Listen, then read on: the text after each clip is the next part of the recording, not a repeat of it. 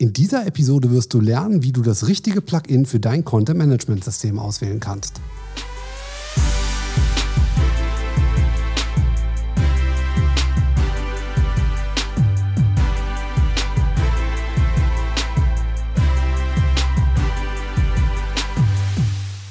Einen schönen guten Morgen, Mittag, Abend, wann auch immer du diese längst überfällige Folge vom Podcast für gute Websites hörst. Ich heiße dich herzlich willkommen. Ja, es ist wirklich schon eine halbe Ewigkeit her, dass wir uns gehört haben oder dass du mich hören konntest.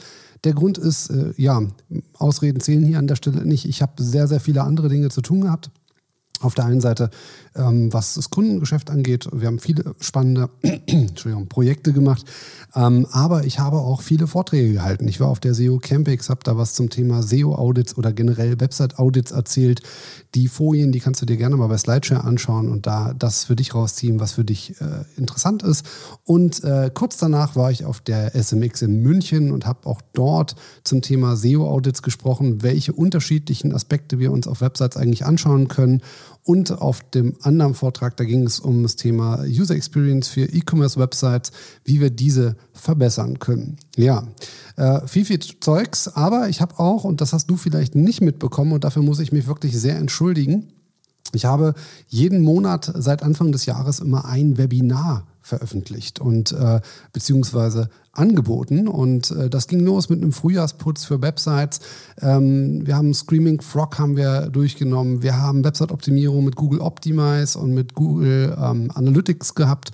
Und wir werden jetzt im Mai uns das Thema Landingpage-Optimierung vornehmen. Dazu bist du herzlich eingeladen. Da werden wir nächste Woche am Freitag um 11 Uhr, am 17. ganz genau, am 17. Mai um 11 Uhr drüber sprechen. Die Anmeldung ist noch frei. Also es sind noch einige Plätze zu vergeben und da bist du natürlich herzlich eingeladen, daran teilzunehmen. Ja, und heute soll es mal darum gehen, wie ich eigentlich Plugins oder Erweiterungen für Content-Management-Systeme auswähle, also was da für mich für Kriterien zählen, wann ich eins einsetze, wann ich ein neues ähm, Tool mit in meinen Prozess mit reinlasse. Ich glaube, das ist der richtige Ausdruck.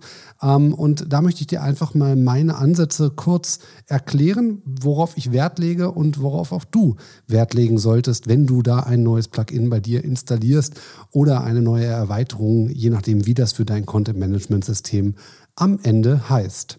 Wie du vielleicht weißt, ich arbeite seit vielen Jahren mit WordPress und nutze das auch für alle Kundenprojekte. Und äh, da steht man immer wieder vor der Frage, welches Plugin kann hier welches Feature lösen. Und dann kann man natürlich auf der einen Seite sagen, äh, Goldman entwickelt doch selbst. Ja, das mache ich auch. Ähm, aber es macht nicht immer Sinn, etwas komplett neu zu erfinden, was es eigentlich schon gibt.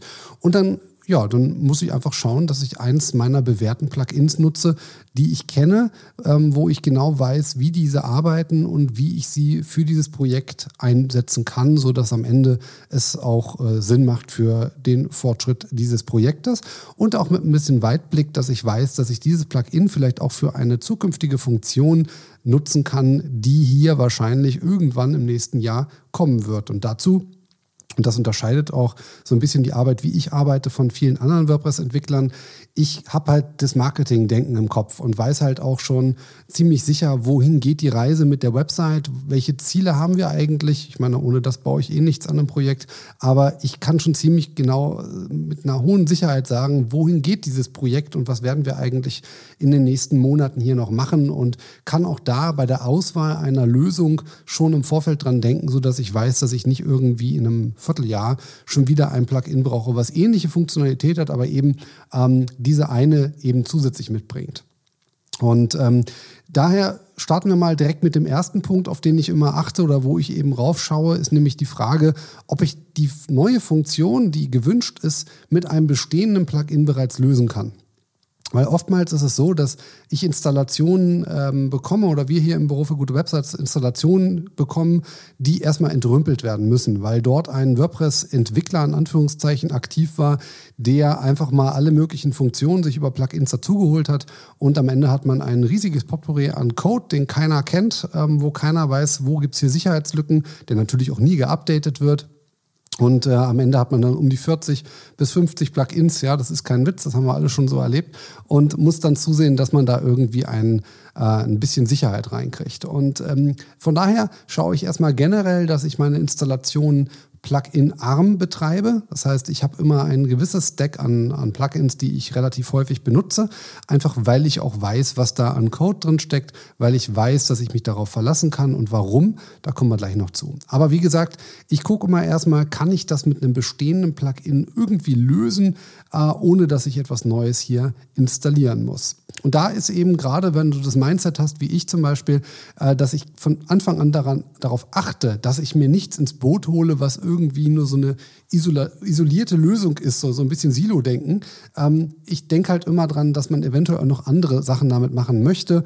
Ähm, Beispiel zum Beispiel, ähm, wenn ich ein Formular-Plugin benutze. Da arbeite ich sehr gerne mit Gravity Forms, ähm, habe auch da eine Agenturlizenz. Das heißt, ich kann das für alle Kunden einsetzen und die können sicher sein, dass sie bis auf äh, Ewigkeiten quasi ähm, Updates bekommen dafür, auch wenn sie vielleicht gar nicht mehr durch mich betreut werden, aber das ist immer mit abgesichert.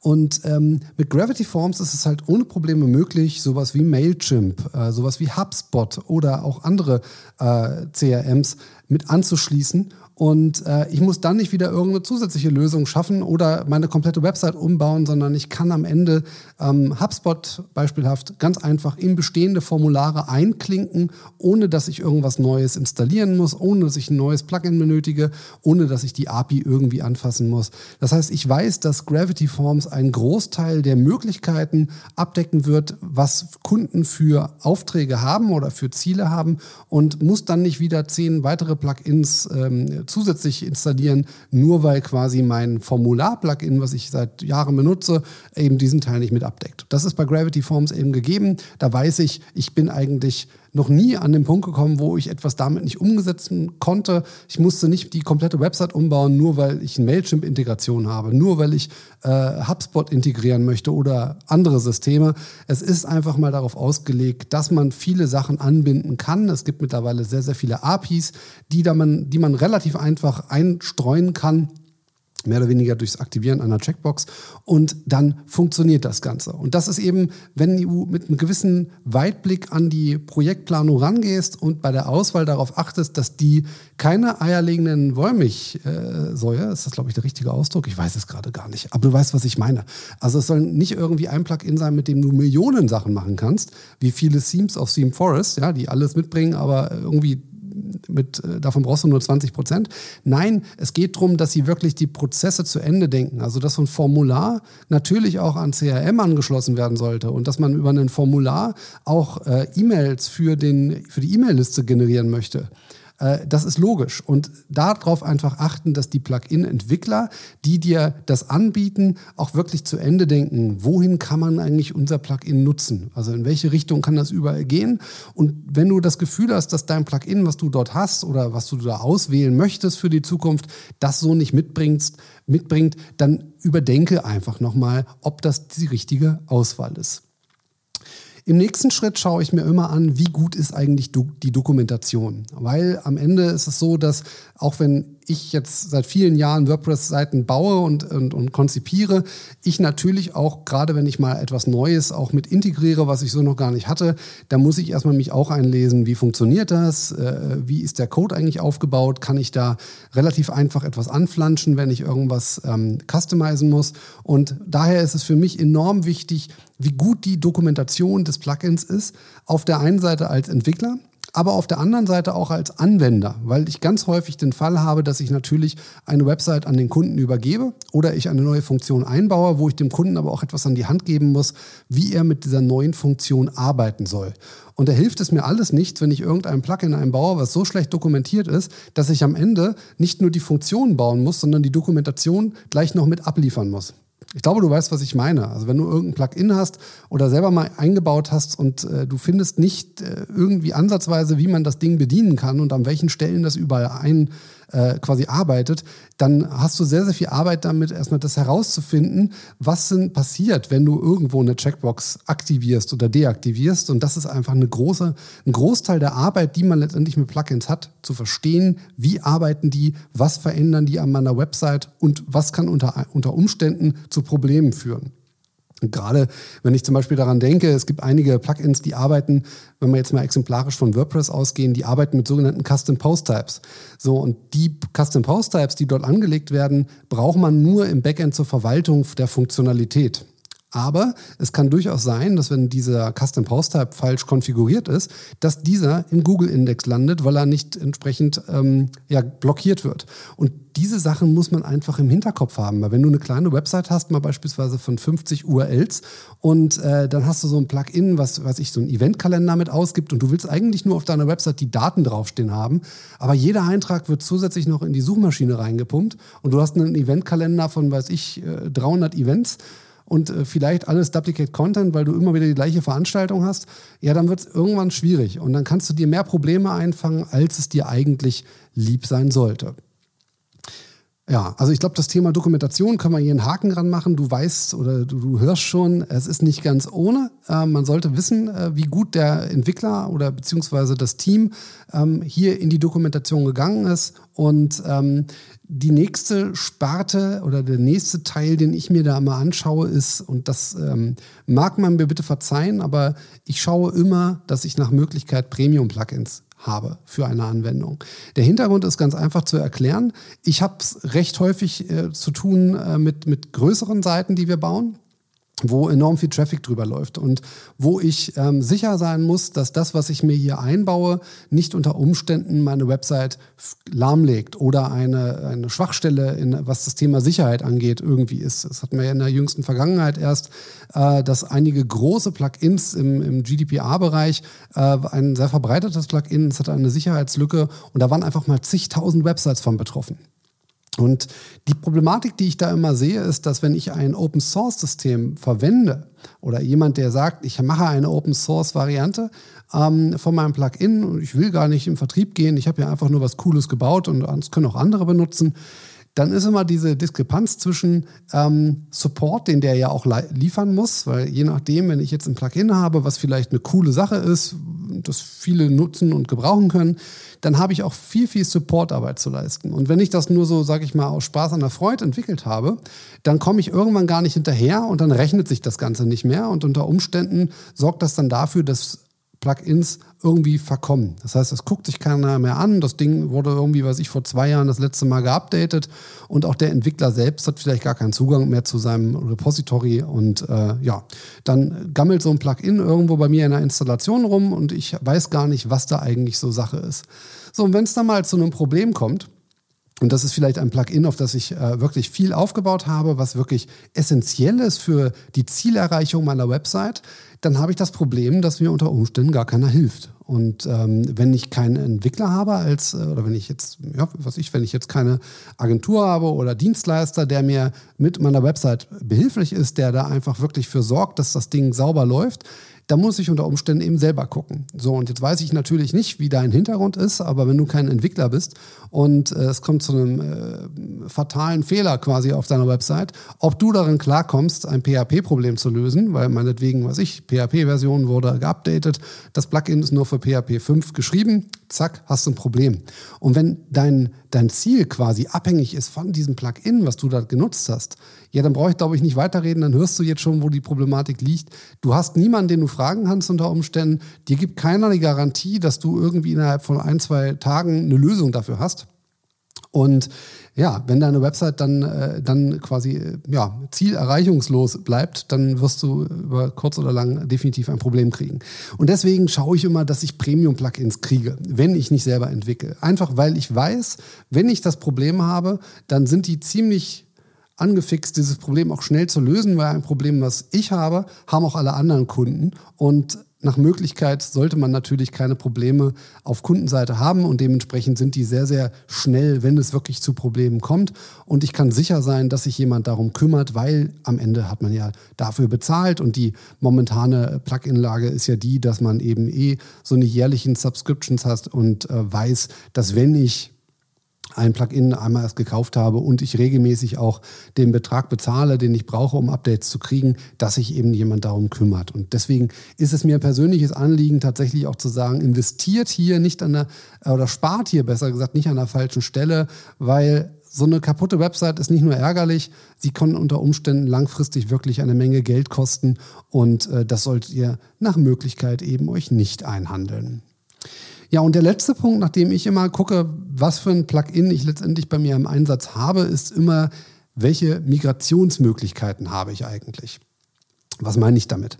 Wenn ich exemplarisch Yoast zum Beispiel im Einsatz habe, Yoast Premium kennt ihr vielleicht, es gibt eine Premium-Variante und äh, da habe ich sowas wie Weiterleitungsmanagement mit drin. Und ähm, wer mal auf Yoast Premium geupgradet ist, der wird vielleicht auch sich schon die Frage gestellt haben, ja, hm, wie komme ich denn jetzt eigentlich von meiner jährlichen Subscription drumherum? Weil es gibt ja auch eine kostenfreie Variante von Yoast, die auch ziemlich gut ist. Und äh, eigentlich für, äh, würde ich fast sagen, 80 Prozent aller Installationen vollkommen ausreicht.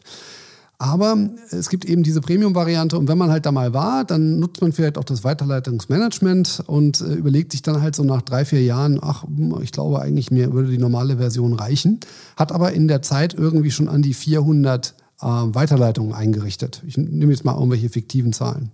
Dann steht man vor, der, vor dem Problem, dass man diese Weiterleitungen auch irgendwie wieder rauskriegen muss und in ein anderes System migriert.